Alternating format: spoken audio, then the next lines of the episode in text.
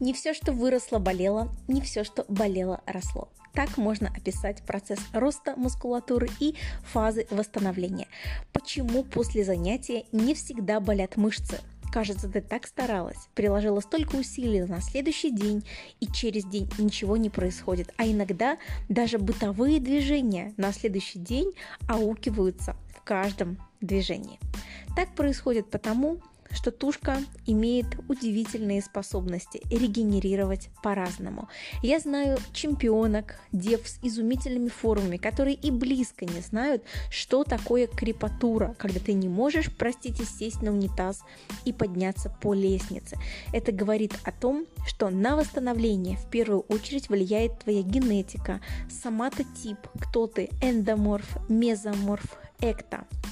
Также огромную роль в фазе восстановления влияет количество сна, твой гормональный уровень, день цикла, даже температура воздуха в тренировочном зале и многие другие параметры.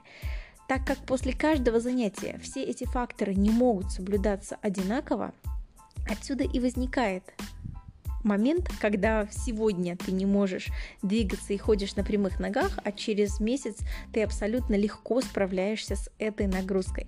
Как правило, максимальной крепатуре это отложенная мышечная боль подвержены девы, которые давно не тренировались, так называемые начинающие, новобранцы, чьи мышцы наконец наполнились кровью и начали выполнять свою работу. Чем опытнее мы становимся, чем больше видов нагрузки мы на себе испытываем, тем сложнее удивить свои мышцы, удивить свою тушку и заставить ее давать обратную связь. Степень крепатуры боли по шкале от 1 до 10 никаким образом не влияет на рост мускулатуры. Это было доказано исследованиями. Поэтому совершенно не факт, если у тебя что-то болит, значит оно развивается. Оно болит, потому что мышечный футляр, фасция, имеет в себе в 10 раз больше нервных окончаний, нежели чем сама мышца. И очень интересный факт, который был доказан исследованиями. Болят не мышцы сами по себе, не миофибрилы, волокна, а болят вот эти самые футляры. Это легко проверили, ввели спортсменам с болящими ногами раствор в мышцу, ну, сказали так себе, терпимо, нормально. Когда им ввели этот же раствор в фасцию, они орали так, а, что эксперимент пришлось приостановить. А поэтому прекрасный способ восстановления и придания себе бодрости – это МФР – миофасциальный релиз, раскатка на ролле, техники, которые удлиняют фасциальную ткань и способствуют улучшению кровообращения и обмена лимфы. Когда у тебя болят ноги, либо они не болят, ты чувствуешь скованность, руки, спина, очень важно не превращаться в корча и не останавливаться. Нужно двигаться, сделать легенькое занятие, разогнать кровь, а лучше пропотеться. Так ты быстрее выведешь из себя лактат.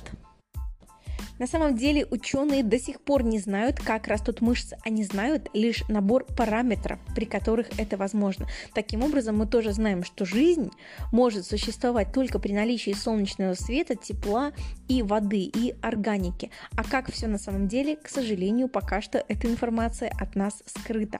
Поэтому для того, чтобы твои мышцы восстанавливались, чтобы они получали питание, очень важно обеспечить хорошие поставки строительного материала. И сейчас сейчас я говорю про аминокислоты кирпичики, строительные блоки, которые мы добываем из белка. И здесь очень важное замечание, только животного происхождения. Я не считаю, что растительный белок способен покрывать потребности, так как он не содержит полного спектра аминокислот. Хочешь расти, хочешь развиваться, только белок животного происхождения.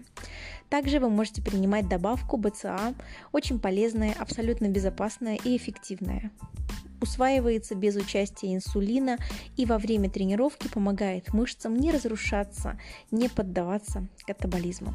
Тренируйтесь с удовольствием, не мерьте свой результат мышечной болью. Самое главное то, как вы тренируетесь, сколько усилий вы вкладываете на тренировки и умеете ли вы думать целевой мышцей. Вот это сработает наверняка.